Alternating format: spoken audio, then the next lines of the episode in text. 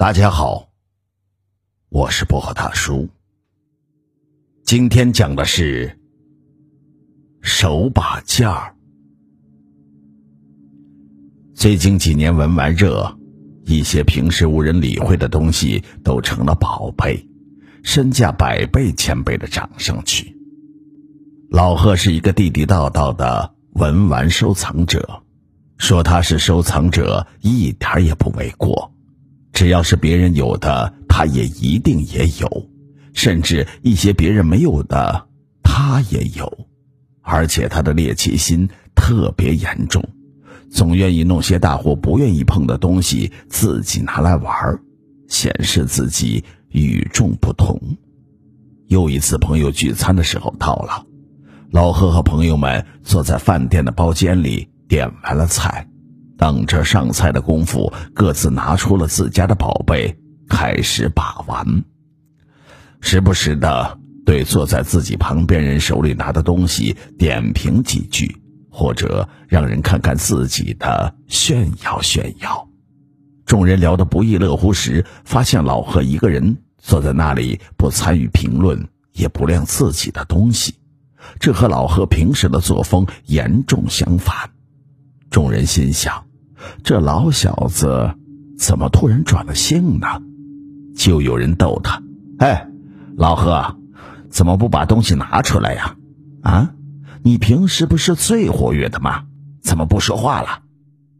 老赵笑着问他：“就是，怎么不拿出来呀？难不成是打眼了？”让人给骗了，什么东西呀？能把你给骗了？拿出来给大伙看看，我们不笑话你。老钱说：“嘿，就是就是，拿出来看看，让我们也长长见识嘛！”啊，其他人也跟着起哄。老贺慢吞吞的从兜里拿出一个毛茸茸的布袋子，从里面拿出一个。十公分左右的小棺材，小棺材通体黝黑，棺身和盖子用一根绳子给连着。一桌子的人僵住了，都觉得老贺玩的东西越来越怪，连棺材都弄出来了。老贺看着他们的样子，有些得意洋洋的说：“棺材，棺材，升官发财。”这是一种习俗和文化，是艺术品。看到了没？这个棺材的材质是香樟木的。香樟木是什么？活化石，价值连城。来，都传着看看，长长见识。说着，递给了旁边的人。你说香樟木就香樟木啊？我看就是一股香味。没别的特别，老赵说：“那是你不识货啊！这么小个东西，几十万块呢。”老贺得意的说：“这么值钱，还能让你给弄来？别吹了啊！”啊，老钱不信的说：“我怎么弄来的？哼，你就别管。但是这东西一定是真的。”我鉴定过的，老贺肯定的说：“哎，这个棺材的盖子能打开呀？”一个人惊奇的说：“拿来我看看，我怎么没有发现呢？不是你给我弄坏了吧？”老贺急忙把小棺材要了回来，放在手里仔细的看。老贺发现。棺盖和棺身连接的地方有一个细小的缝隙，用手轻轻的一掰就能打开。原来小棺材的盖儿和棺身真的是分开的，有一根细绳子连接着。棺盖和棺身连接的地方有一层透明的胶状物。这时候，包房的门被推开了，原来是服务员来上菜。众人都把自己的宝贝收了起来，准备开动。老贺也把小棺材重新放回到布袋子里。酒足饭饱之后，大家聊了一会儿，就各自回家了。在门口等出租车的时候，秋生来到老贺的身边，犹豫了一会儿，说道：“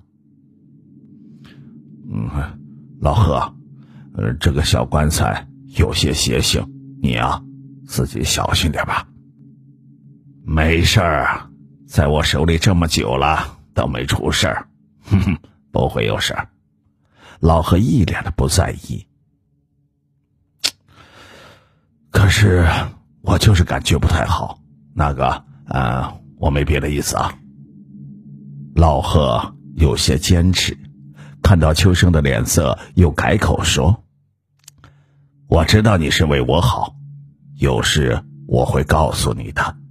我知道你家里是干什么的。”这时候出租车来了，秋生就没有再说什么，看着老贺上车走了。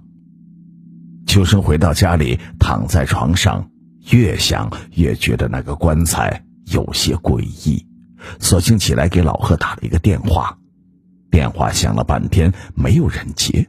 秋生感觉有些不对，就收拾了一些东西，打车去了老贺家。到了老贺家的时候，老贺家的灯还亮着。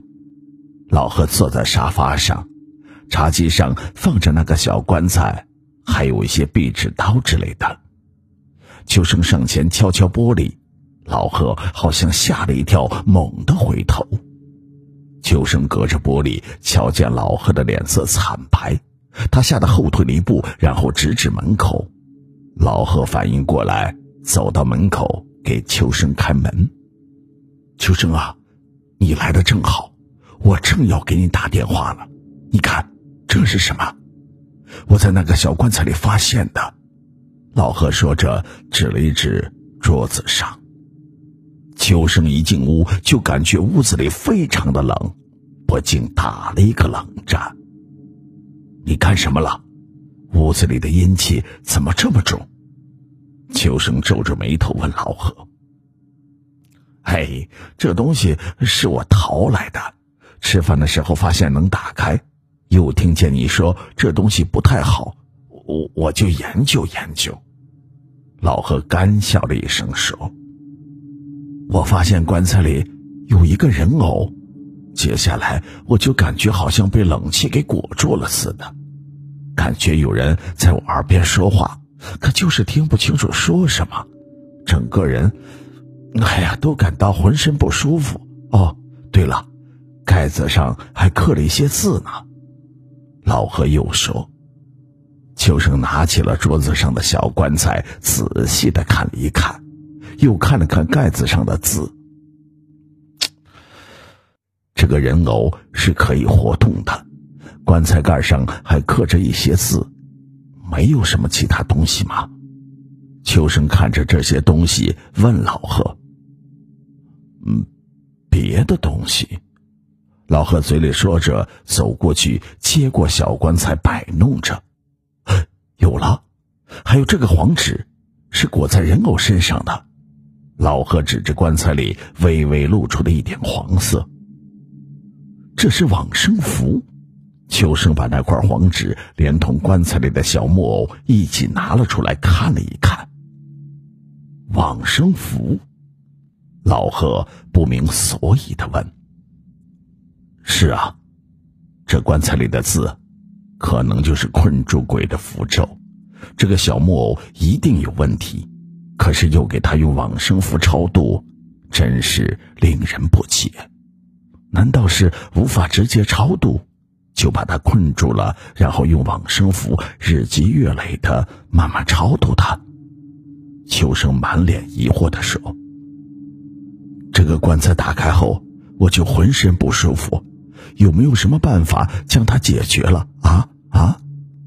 老何有些着急的说：“这个东西以前应该是埋在地下的，别人给挖出来，最后到了你这个倒霉蛋的手里。保险起见，我重新把它超度一遍，免得有什么遗漏。这个棺材你也不能留，要找个没人的地方再次深埋。”这个棺材的阴气太重，容易招鬼，留着是个隐患呐。秋生说着解决的办法。那就这样吧。老贺想了一会儿，一挥手说：“毕竟这东西在之前也没有命重要。”两人说干就干，忙活了大半夜才把事情处理好。临走的时候，秋生不放心的又嘱咐了一句：“你这几天呐，多晒晒太阳，好驱散身上的阴气。还有，你以后啊。”可别再碰这些诡异的东西了。老贺则表示自己再也不会碰了，还是命要紧。